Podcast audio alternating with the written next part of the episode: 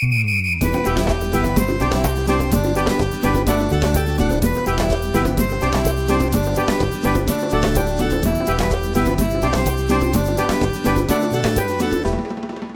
家好，欢迎来到财飞的理财后花园，用更有趣的方式分享更实用的理财知识，解决大家最关心的理财问题。我是韩老师。大家好，我是丽丽。前几天呀、看到这样一个段子哈，以前都是劝人别抽烟、别喝酒，现在呢都是劝人别投资了。反过来，以前都是我把酒戒了，我把烟戒了，现在呢是我把投资戒了。说是段子呀，但是仔细想一想呀，好笑，但是也挺心酸的。韩老师这个笑话应该是只有投资理财的人才能听得懂啊。嗯，因为确实是这样的。最近两年呢，市场下跌，市场里面的人呢就渐渐没了信心。我这边了解到的，很多人都不愿意再投入更多的金钱和精力了。在市场外没有入场的人呢，然后基本上呢就是啊，我再等等啊，小心翼翼的就看一看什么时候是最低点，然后再进来。现在可以说是已经进入了一个投资的倦怠期了。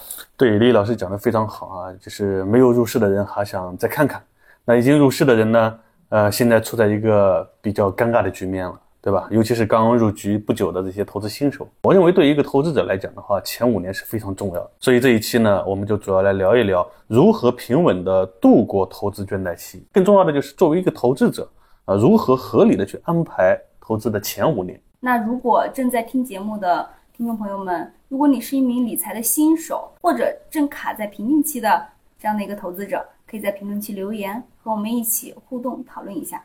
好，那我们就先来聊一聊，到底什么是投资倦怠期，主要有哪些特征？我相信很多新手啊，或者是这个投资时间不长的朋友，对倦怠期这个，呃，还是有一定疑惑的。那我认为呢，就像做任何事情啊，它都会有一个这样的一个时期。我举个例子吧，比如说谈恋爱，那谈恋爱一开始的时候呢，这个这个比较新鲜刺激，是吧？然后随后呢，变得平淡无奇，再往后呢，就感觉到有点乏味啊，甚至到了一个需要。蜕变的一个一个阶段，到最后呢，哎，步入婚姻的殿堂，对吧？嗯啊，我们所说的修成正果，是吧？其实在这个过程当中呢，也有恋爱的一个倦怠期。那投资呢也是这样。说特征的话，我觉得跟恋爱倦怠期也差不多，就是感觉到有点无聊了，嗯啊，然后投资呢感觉到赚钱比较慢了，这个时间怎么老是不赚钱啊？然后等不及啊，又舍不起，是的，对吧？就像就像这个有时候这个这个食之无味，弃之可惜一样，是吧？而且呢。不再严肃的对待，我觉得这个过程可以解释作为投资的一个倦怠期的一个特征。那我这边呢有一部分的学员案例哈，韩老师可以来分析一下哈。就是刚开始学习的时候呢，都是热情很高的，也会问很多的问题，然后也对这个买基金特别感兴趣。还没有学完，就经常会来问我说：“丽老师，我要买哪一只好？”而学完了之后，当他真的有了计划，知道了该买什么的时候，然后我再进行回访的时候呢？反而那个时候哈，他好像没有了兴趣，然后基本上就说现在市场下跌的比较多啊，就感觉有一些担心，或者是不想再投了，也不想按计划去执行了。我们是不是可以把这个阶段称为倦怠期呢？那韩老师可以给一些这样的建议，怎么去判断？好，我觉得你通过学员学习，从一开始入门到后来有计划，这个过程当中的心态变化呀，我觉得真的是微妙惟肖。这可以代表很多投资者经历吧。啊，一开始的时候非常感兴趣，对吧？非常积极，啊，甚至是半夜十二点还在学习。然后到后来呢，发现没有这样的一个激情了。其实我觉得，如何判断自己是否处于倦怠期呢？你可以从以下三点来去观察一下。第一个，激情没了；第二个呢，就是不愿意多投入资金或者时间了；第三个是不再严肃对待了。我认为这三个当中呢，如果你有两个，我认为应该就处于一个投资倦怠期的状态。但是我们要强调一下，一般来说，在下跌的趋势或者震荡的趋势当中很容易出现，上涨的趋势呢可能不容易出现。为什么呢？因为上涨的时候大大家都在赚钱，持续赚钱，大家很开心，激情是越来越高亢，对吧？对。啊，所以我讲它一般容易出现在震荡或者下跌的趋势当中。那实际上，其实投资倦怠期本身它也没有什么好怕的，最怕的就是什么呢？最怕的就是在这个特殊的阶段，大家会做出一些不正确的选择和一些行为，会导致它本来亏损的不多，被它这样胡乱的操作就亏损的更多了。韩老师可不可以给我们说一说，在投资倦怠期当中有哪些错误的行为，我们该怎么去避免，以及一些正确的做法是什么呢？我觉得常见的错误行为呢，我们从两类人来看吧。第一类人呢，就是。在这个阶段呢，他很容易停止学习、停止投资，甚至躺平。比如说我接触的这样的一些学员也挺多，呃，他们有一些共同的特点呢，就是说，呃，老师，我现在没兴趣了，我现在工作很忙，我现在没时间了啊，还有躺平。其实他也不退出，他说了啊，反正等接下来牛市起来了，我还是能赚钱的啊。其实呢，这也是一种被动的躺平啊，因为我们学基金知道的，不是说你的基金就在那里一直就就就不管它，它就一直一定能涨起来。如果这样去做的话，以我的经验啊，除非你买的是一些这个非常好的指数基金，那否则的话呢，你是买的主动管理型基金啊啊，很容百分之八九十很容易是越来越差的那种。所以这个时候呢，你不能够老是想着，哎，牛市来了我就能起来。其实这个呢，就是一个常见的错误行为。第二种人呢，他呢想快速见到结果，他这个时候呢开始寻求一些短线的操作啊，去寻找一些快速赚钱的方法或者渠道。比如说啊，他想打板，想今天低买高卖啊，想快速的去积累这样的本金。甚至的有一些人呢，感觉到基金已经太慢了啊，去研究股票啊，有的感觉到股票也太慢了。去买什么期货，去做什么比特币，去做一些其他风险更大的投资，甚至杠杆能加个十倍、二十倍、一百倍的投资。那这类人呢，最终的下场是什么？百分之九十九点九九的人都很惨的，基本上跟赌徒的下场是一样的。正确的做法呢，呃，对于第一类人，我觉得应该你要按计划投资。那虽然说我们按计划投资，说起来简单，做起来难，但是也是有方法的。你比如说，你可以。呃，在心态上进行一个很好的认识和调整啊。我的建议就是，你可以找一些专业的人去陪伴你，至少在心态上可以让你稳定，不犯错。那第二个呢，你可以去在这个阶段呢，去记录你的投资日记，写一些感受啊、想法呀和反思呀。因为在这个过程当中呢，你能够不断的应用你的知识，而且呢，还能够为后面的学习提供一些非常宝贵的经历和学习的素材。那第三个呢，我觉得躺平这个东西，你可以适当的躺平啊，不是说你就是啊，我就不管了，一直等牛市。你可以一个月去看一次，反思一下，看一下有没有什么问题，定期去关注。那这是对于第一类人常。见的一些错误的行为的一些正确的做法。对于我刚刚讲的第二类的这样的一些情况呀，我觉得正确的做法是什么呢？是你不能因为短期没有看到结果就去做一些风险更大的事情，因为这样很容易激起你的赌徒心理。我们前面讲的这类人的错误的行为，他们相反的做法就是正确的做法。你比如说他们之前的做法是什么？想快速见到结果，短线操作，寻求一些啊短期赚钱的渠道。那你正确的做法就很简单呀。不要想着快速去赚到结果，你不要去做短线操作，你不要去寻求一些啊收益看似很大，其实风险更大的投资。你连这个东西都沉不住气，都做不好，你觉得你到那些要求更高、门槛更高、风险更高的地方去，你觉得你就能赢吗？不就是送钱吗？是这样的。所以我觉得正确的行为就是知道自己应该做什么，不做什么。那最后我要特别提醒的是，那些有一定水平的。并且是在这方面自认为水平很高的人，啊，我要着重提醒你要知道，投资市场是有规律的。那就目前来讲呢，中国的股市大部分时间就是很平淡的，这个就是我们需要经历的。一旦上涨，它就会很快速，很有可能你反应不过来。所以千万不要耍小聪明，觉得自己有能力躲过下跌期啊，上涨的时候呢，自己又有能力能够赶上啊，或者其他风险更大的投资呢，能帮你赚更多钱。你只要记住我们一句老话，说的非常有道理。俗话说，淹死的都是会水的，投资市场呢尤其如此。对，是这样的。通过韩老师刚刚给的一些方法，让我对市场又有了一份敬畏的心态。我刚开始了解理财的时候啊，我经常会听到这样一句话，说，呃，投资三年不开张，开张吃三年。大家也肯定听说过。其实市场呢，它就是这样，有周期，来回波动。上涨周期来临的时候，我们收获就颇丰。那下跌周期来临的时候，可能很长时间没有办法去盈利的。那韩老师，我刚刚说的这个投资三年不开张，开张吃三年，是这样的吗？是有一定道理的。我们先来看一下股市的一个周期图啊，我把这个图也放到我们的简介区了啊。这个我们看一下，从这张图当中呢，你就能够看到，每五到八年呢是一个周期。我们看，从零一年开始。你看，零一年到零五年这一阶段都是在下跌的，紧接着零五年到零七年两年的时间，指数就涨了六倍，基金呢涨幅更是八到十二倍，然后紧接着又是从零七年一直到二零一四年，又是啊是这个几年不开张的状态，对。啊，这个将近有七年不开张了，对吧？那紧接着一年啊开张呢就涨了二点五倍，基金呢涨三到五倍，那我们再看现在一八年到二三年中间呢，又是有八年没开张了。那接下来可能开张的话，一下又能够把之前的涨幅、跌幅全部涨回来。所以，我你刚刚讲的前面投资三年不开张，开张吃三年，我觉得有这样道理的。那更精确一点来讲呢，可能就是从零一年来看，这四年不开张，两年啊就涨了八到十二倍。那从零七年来看，是七年不开张，那一开张。一年就涨了好几倍，所以我们从这里也能看到呀，股市其实是五到八年一个周期。我们去掉呃上涨趋势的两到三年，还有三到五年都是下跌和震荡趋势的。那这个时候呢，从这张图当中，你就能和你就能够看到刚刚你讲的那一句话还是很有道理。但是它有点不同的就是什么？它可能三年、五年甚至八年不开张。但它一开张呢，那一年的时间、两年的时间就能够啊，够你吃个五年、八年甚至十年。那看了韩老师这个周期图哈，我就知道我自己的这样的一个经历。二零一八年的时候，我经历了二零一八年那个时候打贸易战，哇，那个时候我刚刚入市，基金亏得特别惨。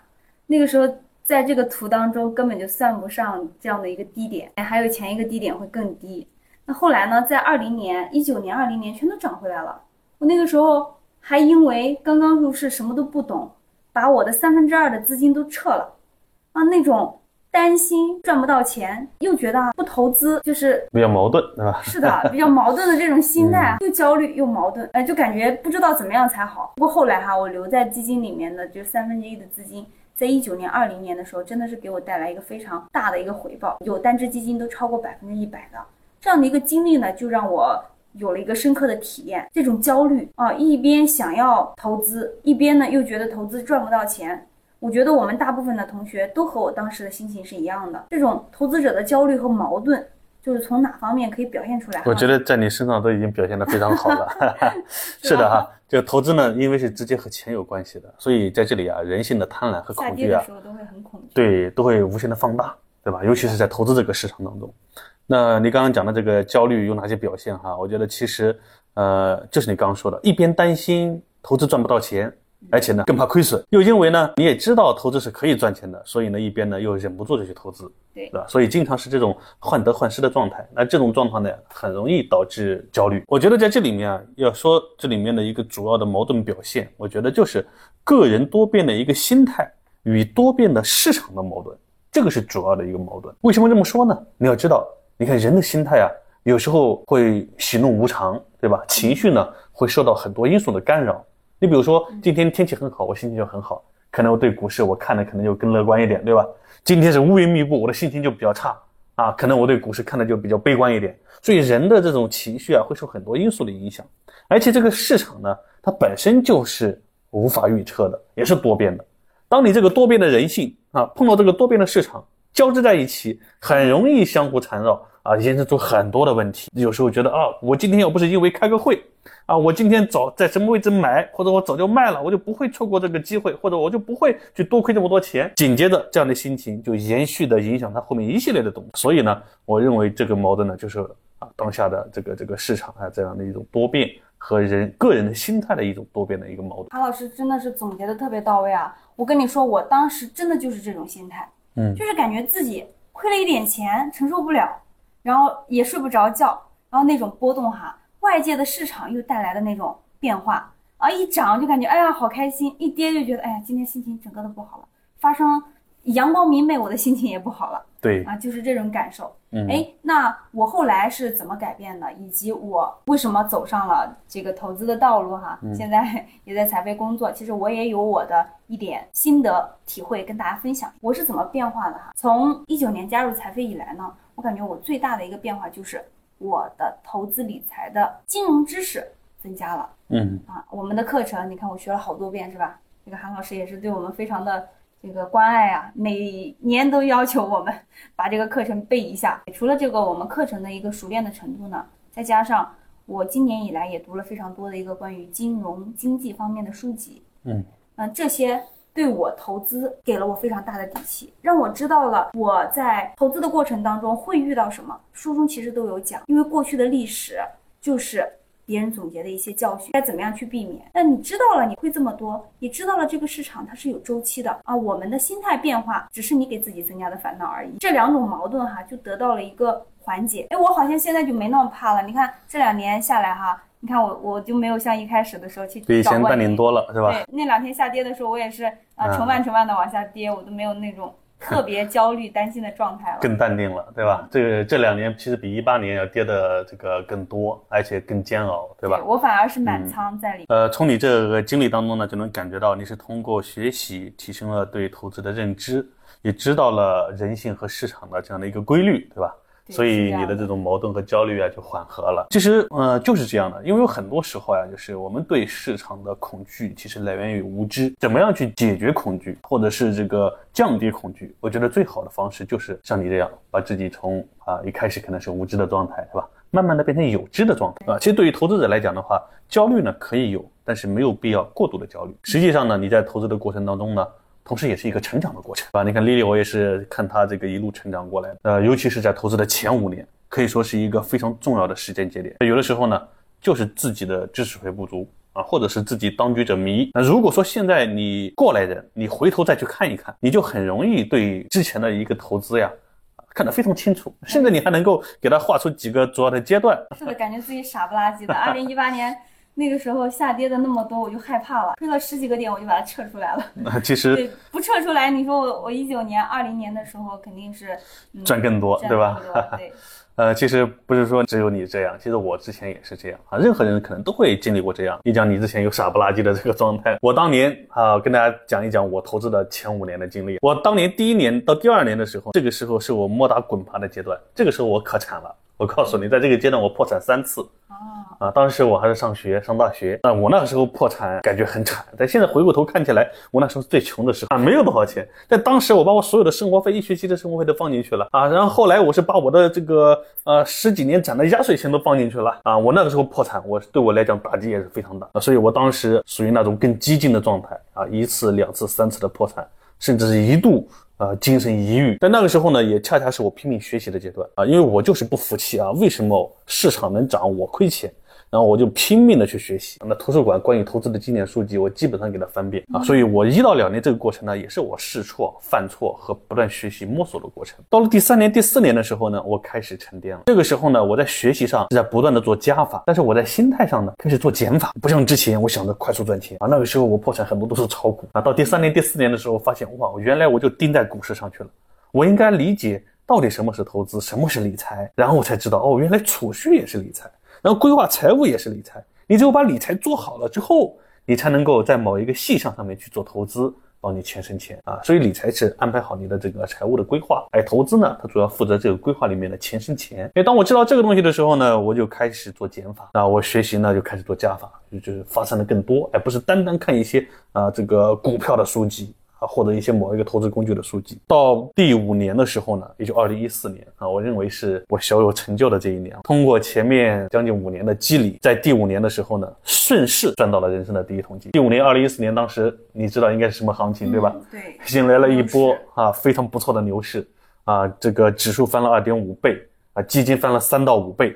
我也是在这个阶段呢，帮我不断的从三千多开始投资啊，一路啊有工资就往里面加，有资金往里面加，加到一四年年初牛市启动的时候呢，我从一开始几千块钱，通过五年的积累，有了二十多万了。然后这一年就给我从二十多万，在一四年变成了六十六万。然后紧接着一五年还是牛市继续呀、对吧？一五年牛市还是更大的牛市在后面的。然后后来我这个六十六万呢，高峰的时候变到将近两百万啊，所以这个呢，就是我通过前面五年的学习的经历啊，然后犯过的错，总结的经验，然后一路一路沉淀，到市场给机会的时候，我一下就顺势起来了啊，所以这个就是我的我的这样的一个经历。你看头两年比你还惨，对吧？甚至比你还傻。听完韩老师的这个经历哈，我感觉对我的个人启发还是非常大的。感觉韩老师好像有一些方法和具体的步骤，比如说您刚刚举的例子，一到几年啊，他可以干些什么？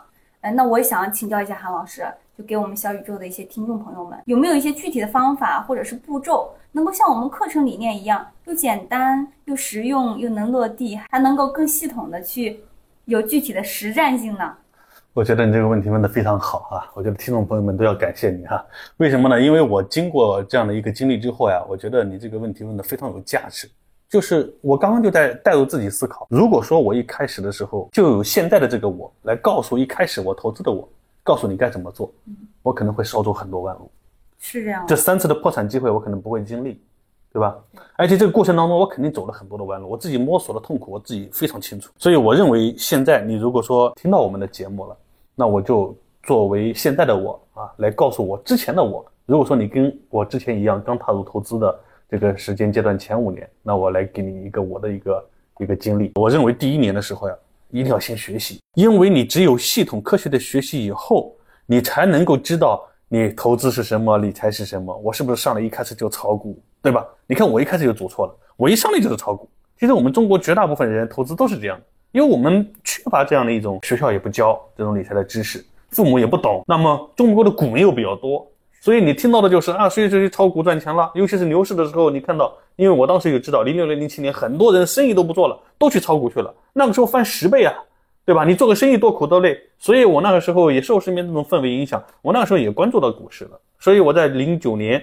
啊，前后零八年底、零九年前后，我开始入市，所以我是受到这个社会的这种引导，没有人教我，而是受到这种股市的暴富的神话啊，媒体的宣传。所以我认为第一年的时候，大家一定要学习，一定是科学系统的学习，因为这样保证你入的是正道，保证你开始进去就是正确的方向。那具体怎么学习？那丽丽老师刚刚问的问题又比较深入哈，能不能像课程一样？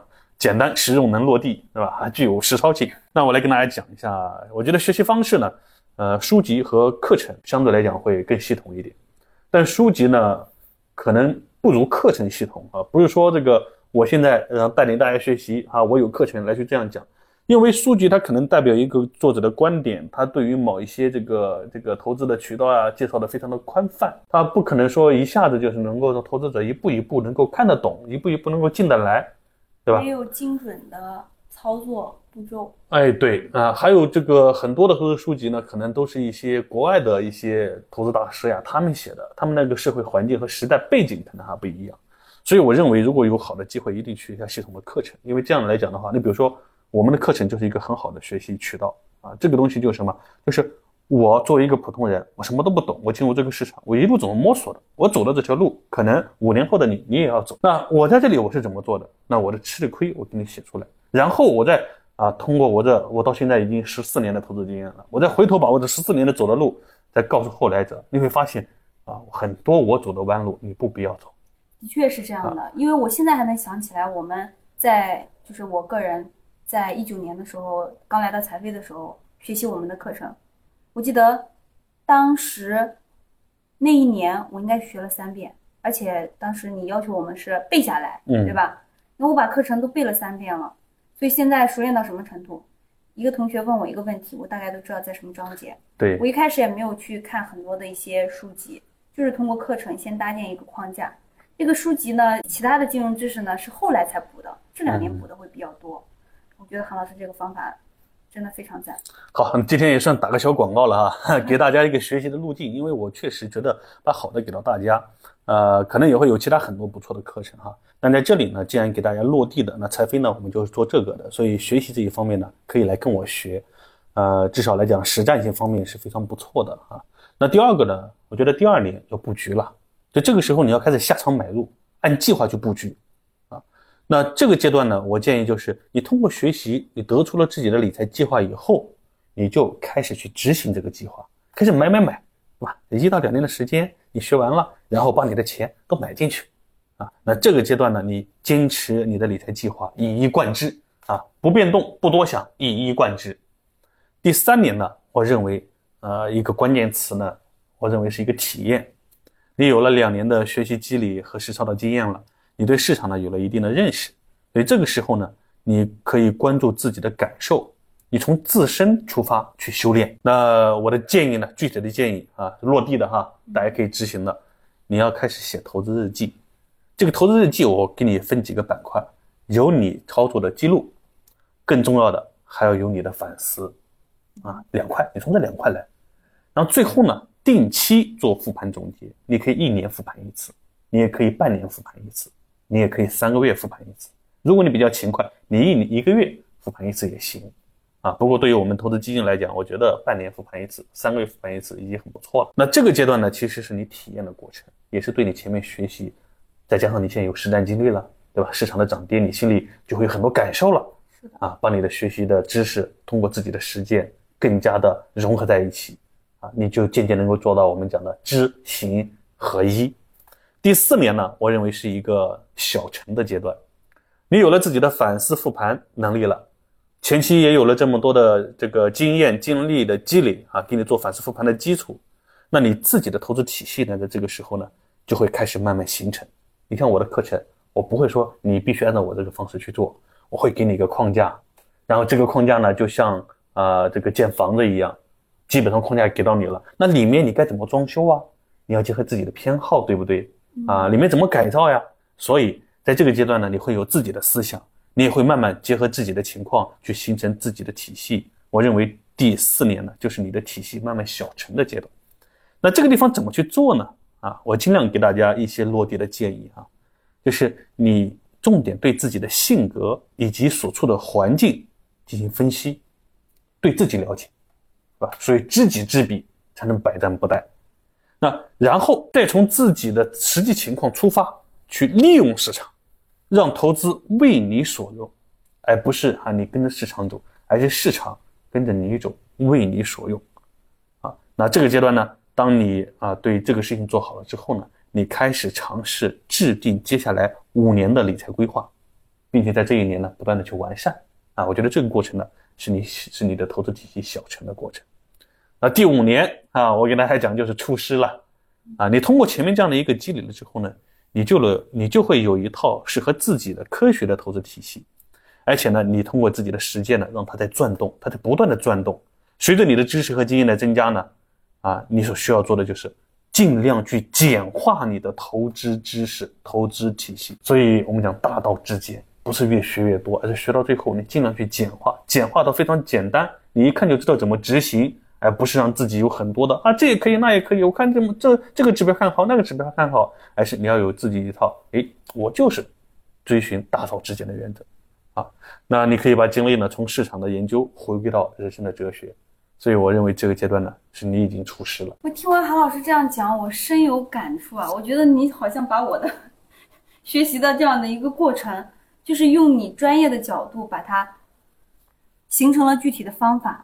我好像真的就是按照这个步骤。你看，我正好来财飞五年了，嗯，然后我第一年就开始学习，嗯，那个时候小白什么都不懂，对吧？嗯，然后你就让我们天天学课程，嗯，然后所有的课程都学了。紧接着呢，一九年那年不是我整个的这个资金剩，一八年卖掉的那个资金还有三分之一的资金盈利了，嗯，然后二零年和二一年开始布局，这两年呢，我把自己的钱全部投进去。正好就赶上了二二年的下跌，就是在我二二年在二二年下跌之前，我把自己的资金全部布局好，满仓进去。那个时候，哦，就是感觉这个二二年布局写的就是我。然后第三年就是紧接着就迎来了这个，嗯，可能不完全按照韩老师的这这种，您刚刚说的这个一二三年，但是感觉这个步骤就是这样的。我在二二年和二三年这两年就是来体验这个市场的下跌。这体验的更多，我最近呢才开始，其实最近才开始做这个投资的记录和反思，啊，我也发现对我的帮助非常大。反而呢，我在给到其他学员这样的一个经验的时候，我就会跟他说，我我会建议他，我说你来把你的这个基金的持仓以及你的这个记录，你把它写下来，你的反思写下来。对。然后我比较快速的原因是因为我辅导了很多同学学习课程，所以这。增加了我现在对投资市场的这样的一个认识。嗯，您刚刚最后说的这个大道至简，我也特别能理解。我现在给我儿子配的这个基金的组合，以及给我父母配的，都是很简单的指数，就是简单定投就好了。然后他们出现一些下跌情况的时候，会找会来找我呀，然后我就安抚他们，我说你就接继续投就行了，不没有什么中间的什么卖出呀，再进。进去啊，再做什么？他们是不是也想？哎，他们是不是也也也会经常问你？那涨的时候你为什么不让我卖？是不是？爸就经常说，你现在还不卖，过两天又跌了。他就真的是这样跟我讲。嗯，我特别深有体会的，能够理解韩老师刚刚说的这些方法，真的是可行。至少我是这样践行而来的。对，你看，你如果说你没有大道至简的话，你会发现你这样看也有道理，那样看也有道理。对吧？你回头看你所有之前的决策，你好像都是正确的。俗话说，马后炮嘛，是吧？像你爸讲的，为什么高的时候你不给我卖？对吧？其实那个时候对人的要求非常非常高，啊，不是说没有人能做到，但是做到的人可是凤毛麟角。我们，你看我为什么说啊，第三年、第四年，你要从自己出发了，你要了解自己的性格和环境了。啊，我要强调知己知彼了。其实这就是在打一个根基。啊，你知道自己是不是人中龙凤？如果你是万里挑一的那个人，可以你就可以股市就是你的提款机。如果说你认为自己不是的，啊，你所处的环境不允许，那你就老老实实的做你该把握的财富。其实我自己作为一个专业选手来讲的话，我的水平也不算差，对吧？在私募、私募基金这些操盘方面的水平还是取得过一些成绩，啊，但是我现在回过头来看的话，我也不会说我自己啊，这个花多少精力去做这些研究什么东西的。我认为。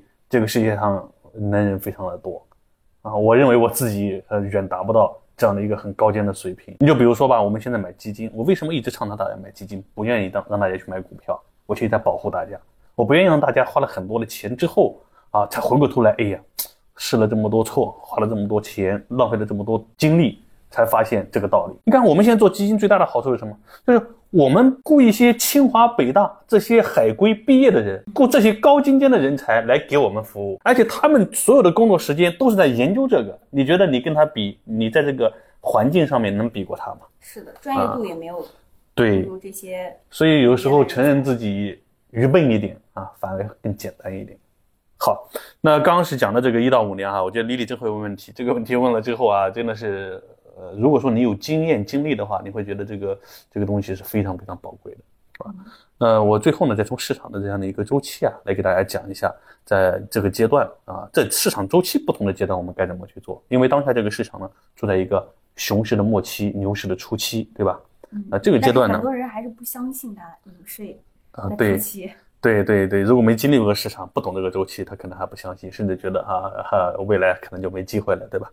好。那其实股市从周期上来讲呢，分为熊市、牛市和震荡市。熊市就什么，就就就一直跌啊。对，熊那熊掌拍下来，力量是很很很吓人的。牛市，它那牛角一顶起来，力量也很吓人的，对吧？牛市像牛角一样往上顶，对吧？熊市就熊掌一样往下拍，啊，这就上涨和下跌。那还有一种就是呃，不怎么涨，不怎么跌，一直在那震荡啊，就三个阶段。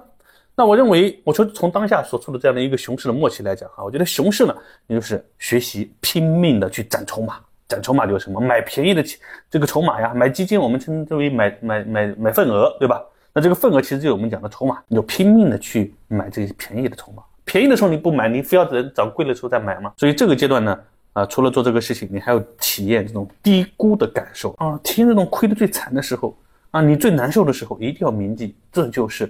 苦难带来的财富啊，你甚至是要刻意去体验这种最痛的感觉，你才能够让自己真正的有所更大的成长啊。这是熊市。那如果我们处在一个震荡市，怎么做的？我认为主打的就是体验和休息，体验这样的一个市场的震荡啊，一会涨了你心情是开心，一会跌下去你心情又开始低落，反复震荡之后，你的心呢慢慢就修炼出来，就会去除你的浮躁之气。啊，同时你会感觉到哦，原来在投资市场讲的慢就是快，快就是慢，诶，它是有道理的。对，啊，渐渐懂了这种哲学的这种辩证思维，是吧？啊，那牛市的时候，我告诉你，你就是赚钱，主要目的就是赚钱。你要知道，牛市你不要想着啊，我这个时候还想着啊，我不应该贪，我不应该怎么样。你要告诉自己，在牛市忙着赚钱，要敢有贪心，但是也要适可而止。那这是为什么这样讲？因为牛市的时候你不贪心，你可能赚不到很多的钱。因为牛市，我们看一下翻十倍，可能很多人赚一倍、两倍都觉得差不多了，啊，他怕跌下来，错过后面的八倍，所以你要感叹心。那有的人呢，赚了十倍还想赚更多，啊，他觉得后面还有可能啊，还有更大的机会，但是往往突然一下下跌的时候，很可能让你的资金回撤，回撤很多，啊，就是赚到的钱又回去了，所以那个时候也要适可而止。好，这是从市场周期啊，我来给大家分析一下，因为我觉得现在就处在一个牛熊交替的阶段。或者啊，我在内部分享的时候，已经跟大家把这个具体的期限画的非常的精准了啊，在这里我就透露一下了，好吧？现在不是在熊市阶段了，现在已经是在牛市开启的阶段，好吧？时间来验证，OK。对我觉得韩老师总结的这个周期特点啊是非常明显的。从我开始投资，虽然我经历的那个一八年，嗯，算是也算是一个熊市，那一九年、二零年，我觉得不算是一个牛市哈。算是一个小牛市，嗯嗯，算是一个翻倍的行情，一个不错的行情啊，对，不错的行情。那特点呢，其实也差不多，但是我已经感受到了，哎呀，我就是盈利了，我赚，我还赚了不少，哎，在你，呃，那现在呢，啊，中间呢也有震荡的这种行情，就是体验这种涨涨浮浮，涨涨浮浮啊。然后最近一段时间下跌的特别多，从去年一直到现在啊，我都觉得这个低谷的时期是让很多人去磨练的。现在很多人都是在为这个阶段哈，就觉得快要撑不下去了。我更多的感受其实就是现在这个阶段，就像韩老师说的。我们去拼命的攒筹码，我反而不希望它太快的涨上去，因为我还有我的目标没有完成。它现在没有涨上去，就给了我很长的时间啊，更多的机会去捡便宜筹码的这样的一个，我觉得是快乐的。嗯，我会感觉这种亏损对我来说无所谓的啊，我很坚信它未来一定会涨上去的。所以呀，啊，亲爱的听众朋友们，如果你真的是现在哈觉得就是跌的受不了了。一定要坚信，寒冬它其实已经来了，甚至快要过去了。那你想一想，春天还会远吗？我们最需要做的就是有信心去做好当下。你需要准备好你的种子、你的养分，然后等待春天来临即可呀。我们前期的努力都是值得的，所以呢，彩飞也会一直陪伴大家去度过这样的寒冬。那也希望今天的分享呢，能够带给你非常多的帮助。嗯我也觉得今天的这个内容哈是非常非常有价值的。嗯，也欢迎大家在评论区积极的留言啊，说一说你有哪些方面的投资疑问或者难题，也可以谈一谈。结合今天的内容啊，你处于投资的哪个阶段，以及你在这个阶段的感受。对每一期呢，我们都会认真的阅读和回复大家的疑问。也感谢朋友们的关注和支持。今天的节目呀，我们就要结束了。本节目呢是财飞学院打造的一档分享投资理财与生活的播客节目。我们将围绕理财认知提升、实操与心态陪伴、赚钱与个人成长，和大家分享更多你关心的超有料的、很实用的话题，努力成为你理财路上的贴心伴侣和守护使者，和你一起加油成长，努力赚钱。快乐生活，我们下期见。下期见。